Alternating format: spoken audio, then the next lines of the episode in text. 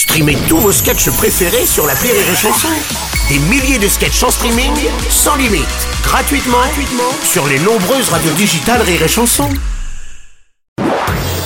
Marceau refait l'info sur Rire et Chanson. Fait divers à présent, Patrick Sébastien cambriolé. On a appris hier que le domicile de l'animateur à Boulogne-Billancourt avait été visité. Alors, on ne connaît pas encore le montant du préjudice. Ah putain, Oh, c'est génial. Enfin, c'est pas Ah génial. non, c'est pas génial. pas génial. vache. Bah non, c'est pas génial. Je comprends pas, putain. Bruno, on- mais les voleurs, j'avais des cartons de CD avec mon dernier album.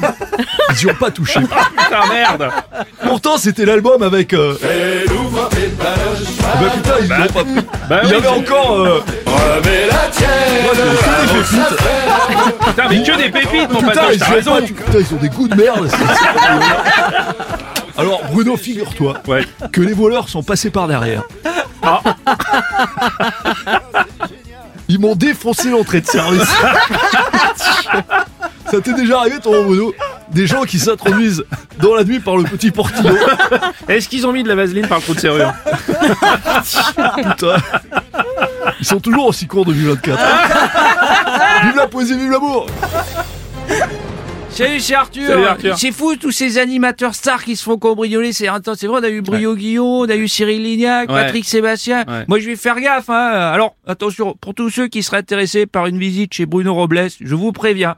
Je ne sais pas si ça vaut le coup. À moins que vous ayez envie de jacuzzi gonflable, de tire-bouchon aspiration, qui coûte cher quand Il même. coûte cher, euh, il coûte cher celui-là. Et de disque d'or dans ma caravane du festival Robles. Ouais. Il y a pas.